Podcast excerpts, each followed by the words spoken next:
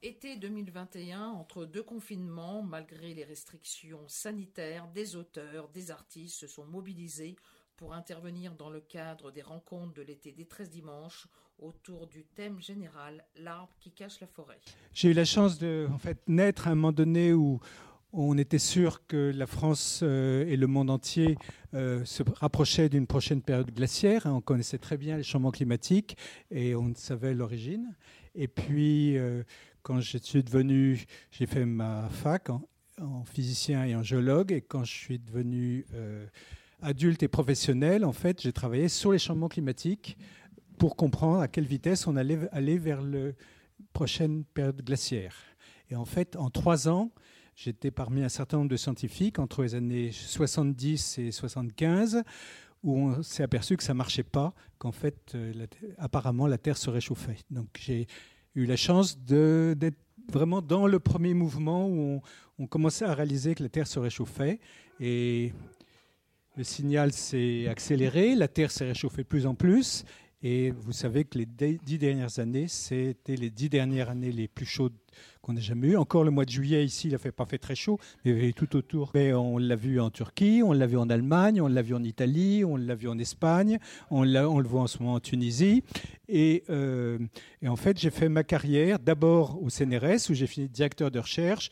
Et puis là, on m'a demandé, comme j'étais un de ceux en France, on était le petit groupe. Hein, j'ai travaillé avec Jean Jouzel, je travaillais avec Claude Lorius, je travaillais avec des océanographes aussi. On était un petit groupe travaillant sur ces changements climatiques.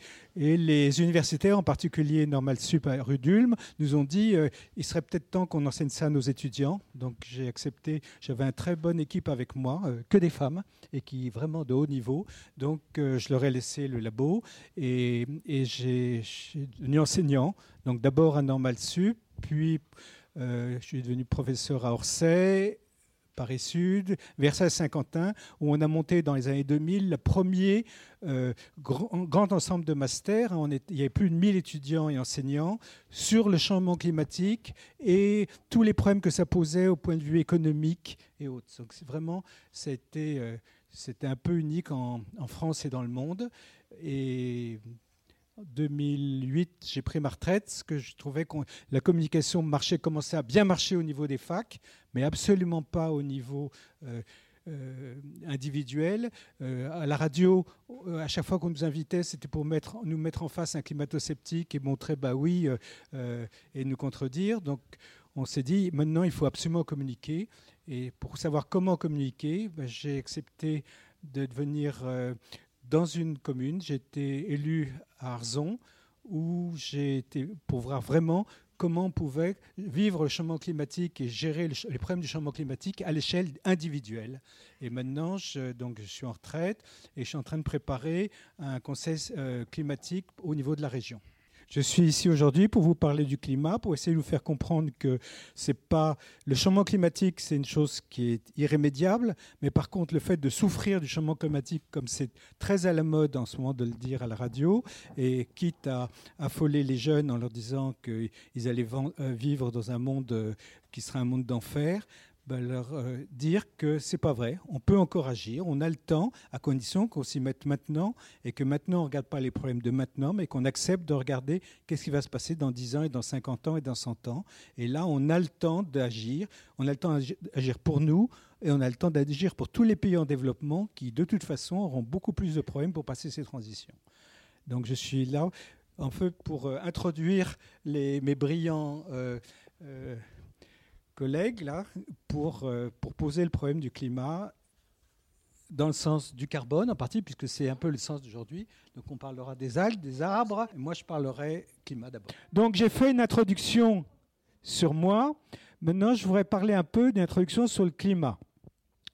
Donc le climat, vous savez tout ce que c'est c'est cette espèce de machin où on dit que ben on n'est pas capable de prévoir ce qui va se passer demain ni la semaine prochaine. Je vous rappelle par exemple qu'il y a deux mois, euh, tout le monde, Météo France et autres, prévoyait un été très chaud en Bretagne.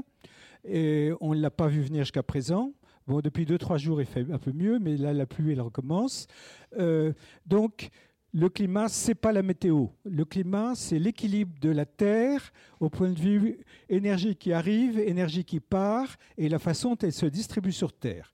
Donc c'est ça le climat. La météorologie, c'est quel temps vous avez ici et pas quel temps il fait en Allemagne. Et pour la météorologie, maintenant, on a des très bons modèles physiques qui, prennent chaque parcelle d'air, qui décrivent toutes ses propriétés, comment elle change en se déplaçant. Et grâce à ça, on sait une semaine en avance le temps qu'il va faire. Euh, et ça, ça marche très bien. Les mêmes modèles où on prend une parcelle d'air et on regarde comment elle se déplace et quel changement d'énergie elle fait, on les utilise aussi pour le climat. Mais pour le climat, on moyenne, on moyenne sur 30 euh, ans les données de température alors quand la température change tout le temps, ben, vous voyez déjà que ça pose un problème de faire une moyenne sur quelque chose qui change.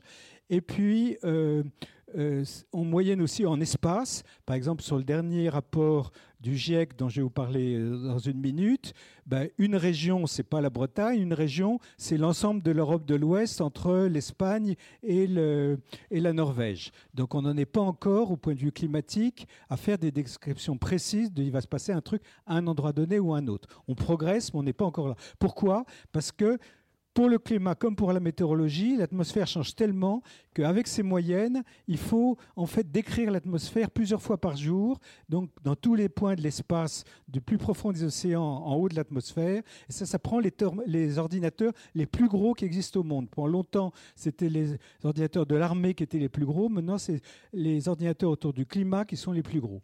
Donc, euh, il y en a deux, trois en en France qui travaillent ensemble. Et puis, euh, il y en a quelques-uns euh, ailleurs en Europe et aux États-Unis, en Chine et, en Angleterre, dans quelques pays comme ça, mais il n'y en a pas beaucoup. Donc le climat, c'est encore une science qui est très réservée. Il n'y a pas beaucoup de climatologues. En gros, au niveau mondial, on est à peu près 2000. Hein. Et ces 2000 sont rassemblés euh, euh, se rassemblent, travaillent ensemble pour créer ce rapport du GIEC dont on vous a parlé. Et à chaque fois, le GIEC fait euh, la synthèse de tous les, progrès scientifiques qui sont faits dans les 5-6 dernières années. Le rapport du GIEC dont on parle depuis trois jours, c'est tout ce qui s'est passé en sciences depuis 2013. Donc on reviendra sur ce derrière. Donc ça, je vous ai parlé rapidement climat, euh, météorologie. Mais climat, en gros, ça fait longtemps maintenant un siècle qu'on sait que quand on rajoute du gaz carbonique dans l'atmosphère, ce qu'on appelle les gaz à effet de serre, c'est tous ces gaz qui sont euh, euh, pas symétriques. Il y a oxygène euh, et hydrogène pour faire de l'eau, oxygène et carbone pour faire du gaz carbonique, carbone et, hydrogène, tous ces gaz-là, les, les, atomes vivent entre eux dès qu'ils reçoivent de la lumière ou de la chaleur. Quand ils reçoivent de la lumière, ben, ça passe à travers et, ils ne réagissent pas. Quand ils reçoivent de la chaleur, ça les fait vibrer et ça transmet la chaleur. Ils reçoivent d'une direction, par exemple de la Terre qui est chauffée avec le Soleil, et ils la renvoient en partie vers la Terre. Et c'est pour ça que ces gaz à effet de serre, en fait, moi j'appelle ça l'effet pullover, parce que ça fait exactement le même effet que la cellulose dans votre pullover. Euh, C'est-à-dire que votre chaleur, au lieu de partir directement vers l'espace, elle est renvoyée par le pullover vers vous l'effet de serre, ça ne crée pas de chaleur, simplement ça fait un pullover autour de la Terre. Et plus on rajoute un pullover épais, plus euh, on reste plus chaud. Cet effet-là, il a été découvert il y a plus de 100 ans. Il est très connu, il est très mesuré, parfaitement connu. Et les scientifiques, depuis euh, au moins 30 ou 40 ans, savaient qu'à un moment donné, 30, euh, ben, ou 40 ans avant moi, les années 50, 60, savaient qu'à terme, le gaz carbonique ferait, l'augmentation de gaz carbonique qu'on met dans l'atmosphère depuis un siècle, euh, ferait que la Terre va réchauffer. Mais à l'époque, on pensait que le fait que la Terre, sa position par rapport au Soleil changeait un petit peu, elle se refroidirait plus vite. Et tous les gens, en fait, espéraient et je me rappelle la propagande des pétroliers dans les années 60, 70, c'est grâce au pétrole, grâce à tout ce qu'on met dans l'atmosphère, on va aller moins vite dans la prochaine période glaciaire. Ça, c'était la, donc tout le monde était d'accord à l'époque, vive les pétroliers, vive l'énergie, parce que ça empêchait, grâce à ça, euh, la Terre ne se refroidirait pas. Hein. Sans effet de serre, on serait à moins 18 degrés en moyenne. Donc euh, l'effet de serre, c'est pas du tout négligeable. Ça chauffe la Terre en gros de 30 degrés et c'est quelque chose de bénéfique. Mais euh, l'ennui, c'est que dans le passé, la Terre était beaucoup plus chaude que maintenant elle a été, la température moyenne de la Terre a dépassé 30 degrés il y a, plus de 100 millions d'années. Et les dinosaures y vivaient très bien. au pôle Nord, il faisait plus 15 donc on pouvait presque se baigner, mais c'était très vivable. Au niveau de l'équateur, grâce au manteau euh, des nuages, en fait, ça chauffait pas trop parce que les nuages, si vous avez pris l'avion, vous savez quand on vole au-dessus des nuages, c'est blanc. En fait, les nuages renvoient une partie de l'énergie du soleil vers, l'espace, et donc ça, il fait chaud en dessous, mais il fait moins chaud que s'il n'y a pas de nuages. Et vous le savez très bien quand le climat change. On le voit aujourd'hui par rapport à hier, par exemple. Donc, euh, au niveau de l'équateur, bah, il faisait température agréable. Au niveau des pôles, il faisait température agréable. Il seul endroit où c'était pas agréable, c'était au milieu des déserts. Là, la température chauffait à, à 60-70 degrés, c'était un peu invivable. Mais euh, on n'y vivait pas et il n'y avait pas d'animaux non plus. Maintenant, d'ailleurs, la température, elle aussi, elle monte au plus de 50 degrés au milieu des déserts. Et les gens qui vivent, bah, ils vivent la nuit parce qu'il fait plus froid, et le jour, ils vont pas au soleil, ou alors ils sont très riches et ils ont de l'air conditionné. Là, euh, comme au Qatar ou ailleurs, là, ils peuvent, euh, ils peuvent euh, y vivre, il n'y a pas de problème. Mais il faut vraiment être très riche pour y vivre de façon heureuse. Donc, le problème du changement climatique, c'est qu'on va étendre les zones très chaudes. Les zones le long de l'océan, la Bretagne va rester assez agréable, hein, ma foi. Euh, il y a de l'océan tout autour, là, qui sert de tampon thermique. Et, euh, mais par contre, au milieu des, des zones sahéliennes ou autres, quand on a des températures journalières qui seront au-delà de 50 degrés, là, il faut vraiment pouvoir se protéger et ça posera un tas de problèmes. On, pourra évoquer après le problème que ça pose sur d'autres points de la température, hein, sur le problème de, l'agriculture, sur les problèmes de, de, la vie de tous les jours, etc. Mais ce qu'il faut savoir, donc, c'est que ces changements climatiques qui sont en cours, qui sont maintenant plus discutés. Hein, le dernier rapport du GIEC insiste là-dessus. Il n'y a plus aucun scientifique qui ose dire maintenant oh, c'est pas vrai, les variations naturelles, c'est plus fort que ces variations artificielles. Les pétroliers, pendant des années, ont financé, Exxon en particulier, a eu des procès aux États-Unis à plusieurs milliards parce qu'ils ils subventionnaient de la fausse information euh, en disant le climat, c'est pas grave, c'est pas vrai qu'il se réchauffe. Le, maintenant, ils, reconnaissent vont tort. Tous, pratiquement les grands pétroliers, disent oui, mais maintenant on est vert, on va, on va investir, on va stocker du carbone, on va, euh, vous inquiétez pas, on va sauver la planète. Euh, j'attends de voir, on en reparlera peut-être tout à l'heure, non? Euh, Donc en gros, ce que je voulais un peu dire dans la première partie de ma, de mon intervention, c'est que oui, le climat change. Il a changé, en gros, la température moyenne de la Terre a réchauffé à peu près depuis 1 degré, 1 degré 1 depuis 100 ans. en Bretagne, ça a à l'intérieur plutôt de 2 degrés ou 2 degrés et demi. En, Europe, en moyenne, ça a chauffé de 4 degrés. Euh, si on monte par contre en Norvège ou ailleurs, ça a changé de 5-6 degrés. Donc plus on monte vers le nord, en fait, plus la température monte. C'est parce que c'est ce, ce pull vert en gros, bah, à basse euh, latitude, euh, je vous dis, avec l'effet des nuages, ça ne gagne pas en température. Par contre, à haute latitude, euh, ça gagne en température parce qu'il n'y a, pas encore beaucoup de nuages. Hein. il, fait, souvent sec et froid. Ben là, il fait moins froid, il fait moins sec et moins froid, et du coup, ça chauffe de plus en plus. Vous savez que les glaces du Groenland fondent de plus en plus vite.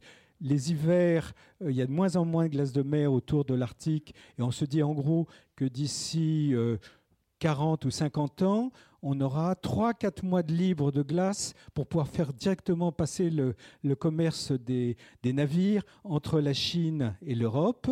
Et la Chine investit très fortement d'ailleurs là-dessus parce que euh, ben, ça leur ouvrira une ouverture commerciale extraordinaire par rapport à faire le, faire le tour de la Terre pour venir vendre en Europe et aux États-Unis. Donc euh, euh, le changement climatique, ça rapporte aussi, hein. ça ne fait pas que coûter. Donc il faut vraiment voir qu'il y a beaucoup d'intérêt pour que on laisse la Terre se réchauffer un petit peu. Donc ça, ça c'est un des problèmes aussi sur lequel on peut discuter. Donc là, je vous parle au point de vue général. Je pense que c'est intéressant maintenant de revenir au niveau euh, de la France. Au niveau de la France, donc, on est relativement protégé, contrairement aux pays euh, de type euh, Sahel ou autres. La raison aussi pour lequel on est protégé, c'est que, donc, je vous ai dit, il y a deux choses. D'une part, on a quand même pas mal de nuages. Donc là, ça renvoie une partie de l'énergie vers l'atmosphère. D'autre part, euh, on a beaucoup d'océans autour de nous. Mais euh, si on compare par exemple ce qui se passe en Bretagne et ce qui se passe en Méditerranée, la Méditerranée, c'est au contraire une mer fermée avec que des continents autour. on sait que dès que la température de l'eau sur 100 mètres d'épaisseur dépasse 26-27 degrés, elle donne naissance à des cyclones. Donc on sait d'ores et déjà que d'ici... Euh, euh, peut-être demain, mais peut-être dans, dans 10 ans, peut-être dans 20 ans, on aura un et puis des, et puis de plus en plus fréquemment des cyclones en zone méditerranéenne. On, sait d'autre part que euh, les zones euh, de très forte chaleur, qui sont actuellement avec des, sécheresses euh, catastrophiques, qui actuellement c'est plutôt les zones sud, je dirais Sahel, hein, va monter vers le nord, va monter vers l'Espagne, va monter donc en Afrique du Nord, va monter vers le sud de la France. Ben, je plains nos, enfants, nos petits-enfants qui n'auront pas les moyens de se mettre l'air conditionné et qui vivront, euh, qui devront passer les étés dans le sud de la France parce que, en gros, ça, sera, ça viendra invivable l'été. C'est pas pour rien que mes collègues, collègues méditerranéens euh, climatologues, ben, ils sont en train de s'acheter des maisons en Bretagne aussi. Hein. On trouve de plus en plus de Marseillais, Toulousains qui viennent s'acheter une maison en Bretagne quand ils connaissent le climat. Parce que, encore une fois, ces zones-là, elles deviendront plus désagréable à habiter. En hiver, ce sera parfait. Hein. Mais par contre, en été, ça commencera. Les agriculteurs, on va parler agriculture tout à l'heure, les agriculteurs qui font toutes les, les, plantations de printemps qui sont le, je dirais, qui alimentent toute l'Europe pratiquement. Bon, l'ennui, c'est que pendant six mois de l'année, elles grilleront tellement qu'ils vont avoir du mal à garder leur production.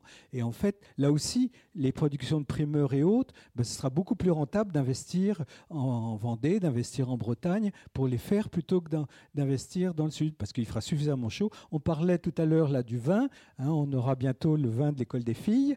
Hein, euh, et euh, il suffit de le faire, hein, parce que ici, la vigne pousserait très bien le problème en Bretagne, c'est que le sol n'est pas très épais. Là, on reviendra dessus. Et ça, c'est un des grands problèmes. Donc, il est très peu épais et il a pratiquement pas de nutriments à l'intérieur. C'est un sol qui est complètement épuisé parce que les bons sols, c'est des sols pour lesquels il y a eu des montagnes, en particulier des volcans récents, qui sont érodés et amené plein de, sels minéraux dans le sol. Et ça, des volcans récents, ben, on n'en a pas encore eu beaucoup en Bretagne. Il faut aller dans le Massif central pour en avoir. Donc, il faut s'arranger pour que la, Massif central nous vende plein de pouzzolanes pour installer en Bretagne. Et là, euh, les sols deviendront un peu meilleurs. Donc, ça, c'est un des problèmes. Mais sinon, euh, la Bretagne, au point de vue climat idéal. Donc euh, voilà un peu les, les, points que je voulais aborder au point de vue général. Et je voudrais, pour faire la transition avec mes, mes collègues, j'ai une dizaine de minutes encore, ça va? Ok, pour faire mes transitions avec mes collègues, euh, il faudrait parler un peu, bon, on sait ce changement climatique, on sait l'allure On sait maintenant, les modèles marchent assez bien pour nous dire qu'est-ce qui va se passer d'ici 50 et 100 ans. Hein. C'est justement ce rapport du GIEC passe beaucoup de temps à essayer d'estimer, par exemple, les extrêmes climatiques qui vont en gros euh, entre être multipliés par 2 et multipliés par 5 en fréquence dans les prochains 50 ans. C'est-à-dire que quand on a un événement climatique exceptionnel, un coup de sécheresse exceptionnel, un coup de chaleur exceptionnel, une pluie exceptionnelle, un événement qui arrivait tous les 100 ans ou plus, ça va arriver d'abord tous les 10 ans, puis euh, d'ici 50, 60 ans, ce sera plutôt chaque année que ça arrivera ou plusieurs fois par an. Donc il faut vraiment s'imaginer que le climat, ces extrêmes, il faut s'équiper pour pouvoir y résister. Je ne vous ai pas parlé de montée au niveau de la mer. En gros, maintenant, on sait que le niveau de la mer d'ici la fin du siècle, ça a monté à peu près d'un mètre.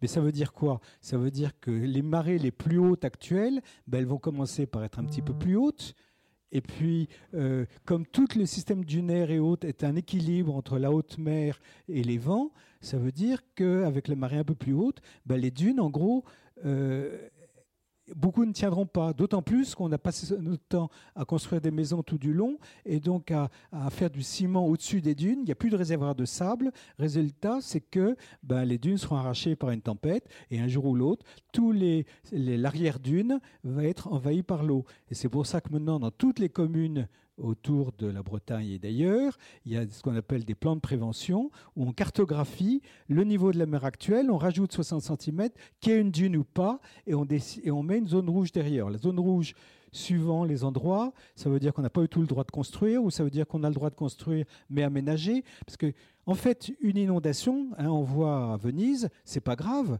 Si on met un bateau il est inondé en permanence, il flotte sur l'eau. Les, Hollandais, par contre, par exemple, en ce moment, se font des fortunes en vendant des villages flottants. Parce que c'est très facile, une maison, on a la dalle du bas, on la transforme en péniche en lui mettant des bords. Et on met l'évacuation avec un tuyau souple, l'arrivée d'eau avec un tuyau souple, l'arrivée électrique avec un tuyau souple. La maison, elle flotte. Parce que dans 10 ans, dans 20 ans, dans 30 ans, avec les tempêtes, avec les montées niveau de la mer, ben, les maisons le long de la côte, ben, une fois de temps en temps, d'abord, elles prendront euh, euh, un mètre d'eau, hein, comme on voit dans les maisons le long des rivières actuellement.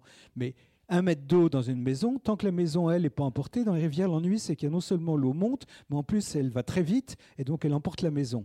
Mais au bord de la mer, l'avantage, c'est que l'eau, elle va pas très vite. Elle se contente de monter. Dans ce cas-là, c'est très facile de se protéger. Il suffit de transformer la maison en bateau. On, met des, on peut mettre ce qu'on appelle des pales planches, des choses comme ça sur les portes. Donc ça aussi, c'est des problèmes qu'on peut régler. Il ne faut pas mettre des prises électriques au ras du sol, des choses comme ça. Ou on se met, si on peut, ce qu'on commence à faire dans certains villages, c'est sur la côte, c'est carrément pour les lotissements, on se met une, euh, on profite des rues et tout pour faire des barrières le long des rues et des maisons périphériques de façon à protéger tout le village de la montée de l'eau si le village était construit dans le fond d'une vallée. Donc là aussi, ce sont des problèmes qui sont gérables à condition de s'y prendre avant qu'il y ait les tempêtes. Parce qu'après, vous savez, les assurances ont de plus en plus de mal à envisager ces changements climatiques. Elles sont très concernées et d'ici peu, en gros, elles paieront plus. Déjà, les paysans, euh, l'agriculture remboursé pour les accidents climatiques que s'ils ont payé sur prime. Hein, s'ils n'ont pas payé sur prime, ils ne sont pas remboursés. Quand il y a une sécheresse, ils n'ont pas payé la prime pour la sécheresse, bah, tant pis pour eux. Donc euh, euh, tout ça, ça se prépare. Donc c'est un peu ça que je voulais faire. Et en dernier, ce qui m'embête, c'est qu'actuellement, on parle beaucoup du changement climatique. Tout le monde est d'accord, ça va arriver, ça va faire des gros changements. Chez nous, ça sera gérable. Ce sera beaucoup plus difficile à gérer en Inde ou, dans des tas de pays comme ça. Au Bangladesh, hein, Bangladesh, c'est le tiers de la surface du Bangladesh qui va disparaître. Delta du Nil, hein, c'est le tiers de la surface du delta du Nil qui va disparaître. C'est des millions de personnes. Qu'est-ce qu'ils vont devenir? Là, il serait aussi temps de réfléchir un petit peu parce que ça va arriver dans 10 ans, dans 20 ans, une grosse tempête d'abord, et puis de plus en plus fréquemment. Euh, qu'est-ce qu'on va faire? Comment on va faire que ces, ces personnes qui ont tout autant de droits de vivre que nous, ben, puissent continuer à exister et à vivre. Donc là, ça demande des investissements, ça demande du travail avec les Nations Unies.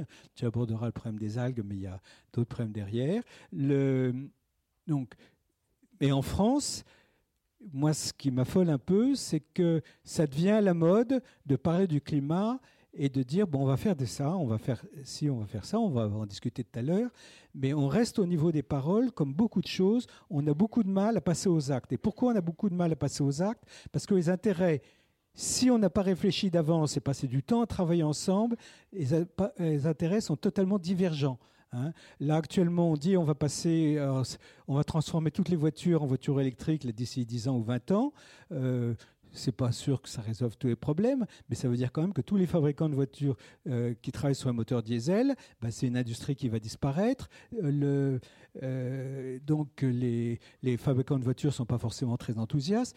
On parle au point du transport. Pour l'agriculture, c'est la même chose. On a toute une série d'agriculture qui est basée sur des méthodes qui ont été développées depuis 20 ans ou 30 ans et qui, bon an, mal an, quand même rapportent pas mal d'argent. Et est-ce qu'on remet tout à zéro? Est-ce que finalement, est-ce que le bio est une solution qui résoudra tout? Personnellement, je considère que non, parce que le bio, si on fait du truc trop, euh, des cultures trop intensives, on aura pareil des maladies, on aura pareil le problème des nutriments, de la gestion des déchets, etc. Donc, euh, il n'y a pas de mot magique. Il faut se mettre ensemble et réfléchir où on en est, qu'est-ce qui va se passer, comment investir pour changer? Et pour moi, le problème de départ, c'est, je terminerai là-dessus, c'est le problème de l'éducation. Parce que euh, dès le départ, on est formé, on est littéraire, on est scientifique, et en fait, très rapidement, les scientifiques, il y a les scientifiques euh, de la géologie, de la médecine, de la physique, du climat et autres, chacun dans sa petite boîte, on n'est pas habitué à travailler ensemble, on n'est pas habitué à réfléchir ensemble. Alors ne parlons pas de notre lien avec les, gestionnaires, avec les industriels, avec les politiques. Maintenant, je travaille beaucoup avec la région pour essayer de construire un conseil là, sur le climat, mais on s'aperçoit que c'est de l'incommunicabilité au départ. On ne parle pas les mêmes langages. On a cette, euh, ce climat, maintenant, ça fait 50 ans qu'on en parle et que nous, on commence à avoir une sacrée expérience, mais on arrive. Il n'y a rien qui est organisé pour travailler ensemble pour l'organiser. Moi, je passe beaucoup de temps, euh, ben, comme ici, pour essayer de faire passer ces messages-là. Mais le problème, c'est d'abord apprendre à s'écouter, apprendre à se comprendre et apprendre à réfléchir ensemble. Et je suis en particulier terriblement déçu, hein, pour terminer, par l'expérience du Haut Conseil pour le climat là, des 150 citoyens qui a été fait à Paris, parce que a, le gouvernement a vraiment fait passer le message, réfléchissez, toutes vos bonnes idées, on va les reprendre. Et puis après, on ça, ah oui, mais telle bonne idée, ah oui, mais tel intérêt économique, c'est, on ne peut pas gérer, donc on ne prend pas, etc. Et ce qui fait qu'on laisse de la déception, on laisse de l'attente, on laisse on s'aperçoit que finalement, euh, bah, ça servait à pas grand-chose. Donc, euh, euh, je crois que c'est là où on a besoin d'une révolution intellectuelle, c'est accepter, travailler ensemble pour le futur. On a un drôle de problème. C'est vrai que c'est un problème pas facile à régler, mais raison de plus, c'est un challenge terrible, et pour nos enfants aussi, c'est une raison d'apprendre, mais d'apprendre en ouvrant ses yeux, d'apprendre en, comprenant ce que c'est que notre histoire, comprenant les, les faits des catastrophes passées, pourquoi tant de pays, face à une catastrophe, ont tendance à devenir autoritaires, parce qu'ils ne croient plus en rien du coup, il, confie la, parole à un dictateur qui parle mieux que les autres, mais ça résout rien, ça fait des guerres et tout, mais n'empêche qu'à un moment donné, on croit que ça résout des problèmes. Hein. et on le voit partout, et ça peut aussi bien arriver en, arriver en France à nouveau. Donc, pour moi, tout ça, ça va au-delà du climat, ça va, on a besoin à nouveau de se construire ensemble un idéal et de travailler dessus pour euh, se construire le futur. Et ce changement climatique, c'est un coup de pied dans les fesses qu'on prend pour refaire le boulot. Euh, bon, parce que moi, je suis un peu enterré dans mes, dans mes sphères. L'ennui, c'est que les climatologues qui ont un peu le temps de communiquer, la plupart, ils sont au boulot. Et on n'est pas très nombreux à avoir un peu le temps de communiquer. Euh, mon ami Jean Jouzel, euh, je le vois tous les jours de plus en plus décapti, et je considère qu'il y a aussi un, problème de survie. J'ai la chance d'être un tout petit peu plus costaud que lui, donc même si je parle moins bien, c'est pour ça que j'ose vous parler. Alors, je voudrais simplement embrayer sur ce que tu as dit, en sens que concrètement, il y a effectivement des problèmes qui se posent au niveau de la région, et je voudrais en donner un exemple. Euh, la Bretagne, regardez dans tous vos bouquins de géographie, hein, c'est un coin qui est pluvieux, il pleut tout le temps. Hein, c'est pas compliqué, en Bretagne, il pleut tout le temps. En fait, la Bretagne, il faut pas oublier que c'est essentiellement du granit. Il y a quelques poches de sédiments, mais c'est vraiment du granit. Et l'eau qui tombe dessus en trois jours est à l'océan. Euh, il y a quelques endroits autour de Rennes où elle s'est un peu accumulée dans les sols, mais l'ennui, c'est qu'on a utilisé tellement de, produits chimiques autour que l'eau qui est dedans, en fait, on ne peut pas la boire. Et euh, il y a très peu de réservoirs euh, pour faire de l'eau potable en Bretagne. Il n'y en a pratiquement pas. et actuellement, par exemple, la Vilaine qui fournit, dès qu'il ne pleut pas, l'eau sur toute la partie Bretagne Sud, ben, c'est bien gentil, mais Rennes dit oui, mais moi j'ai besoin de l'eau de, la Vilaine, parce que sinon, euh, euh, notre ami Yves Cochet ne pourra même pas arroser ses salades dans son terrain. oui, mais la, mare, elle sèche en été. Et après, il n'y a plus d'eau. Hein. Je récupère mon eau pluviale. Donc, euh, l'eau, sert de rien, mais l'eau, ça va être un problème critique en Bretagne. Les modèles montrent que sur l'année, en gros, on en aura toujours pareil. Mais comme vous l'avez vu cet an dernier, l'eau, elle va tomber par petits coups pendant énormément, et puis après, il pleut plus. Et, ça, ça sèche. Donc, tout de suite, on se dit, ben, c'est pas compliqué pour l'agriculture en particulier, on va faire des réservoirs. On va faire ce qu'on appelle les retenues, les retenues collinaires. Hein. On, va, peut mettre des bassines, mais attention parce qu'il y a les moustiques euh, de la dingue là. Ils adorent pondre dans les, bassines. Et les bassines, c'est bien s'il y a des poissons rouges dedans. Et s'il y a des poissons rouges dedans, il, y a des, il va y avoir des oiseaux qui vont venir manger les poissons rouges. Donc il faut mettre des épouvantails. Et, là, j'ai un système qui marche très bien. On a une collection de sauges en Bretagne Sud avec un bassin un grand bassin et on a un épouvantail qui est splendide. C'est une sculpture de Zoulou. Euh, les oiseaux d'ici n'ont jamais vu de Zoulou. Et euh, c'est un héron, héron en couleur de Zoulou. Un héron rouge. Et résultat, ils n'ont jamais vu de héron rouge. Résultat, ils ont peur. Et maintenant, il n'y a plus d'oiseaux prédateurs et il n'y a plus d'oiseaux prédateurs. Donc on a des poissons rouges et on n'a pas de moustiques. Pour revenir, donc pour revenir à l'eau, le problème, c'est, ok, on va faire des retenues. Mais retenues, mais où? Parce que déjà, la terre, bon, ben, il y a beaucoup de cailloux en Bretagne, il y a les creux, et les creux, ben, on aimerait faire des forêts pour stocker du bois. Euh, hein, actuellement, il ne faut pas oublier que toute la propagande, c'est faire des maisons en bois, c'est chauffer au bois. L'ennui, c'est que tout le bois, il part en Chine, parce que les Chinois, ils ont besoin de bois, ils ont de l'argent pour l'acheter. Donc, ils achètent le bois plus cher. Résultat nous, on va, actuellement, on manque de bois pour construire les maisons en, Bretagne. Donc, on rêve, bon, dans 20 ans, 30 ans, on pourrait peut-être stocker du carbone, pour revenir au carbone, en plantant des forêts. L'ennui, c'est que si on plante des forêts, on a besoin de terre pour planter les forêts. Alors déjà, ces zones de préférence de terre où il y a un peu d'eau, c'est-à-dire un peu dans les creux, mais si on fait des réservoirs d'eau, on ne peut pas faire des forêts sur les mêmes terrains. Donc là, il y a un problème. Et puis après, si on voudrait euh, faire euh, stocker mieux le carbone euh, avec l'agriculture qui stocke plus, etc., ça veut dire aussi être plus en, agriculture pas intensive, mais plus étalée. Donc là aussi, il faut plus de terres d'agriculture. Hein. Donc, pour avoir de l'eau qui s'infiltre un peu dans les failles du, du caillou, il faut aussi avoir des, ce qu'on appelle des zones humides. C'est l'endroit où l'eau, au lieu d'être stockée, elle peut pénétrer dans le sous-sol et ressortir déjà dans les puits autour et être utilisée au moins quelques mois après qu'elle soit tombée. Donc, tout de suite, on tombe un problème de territoire.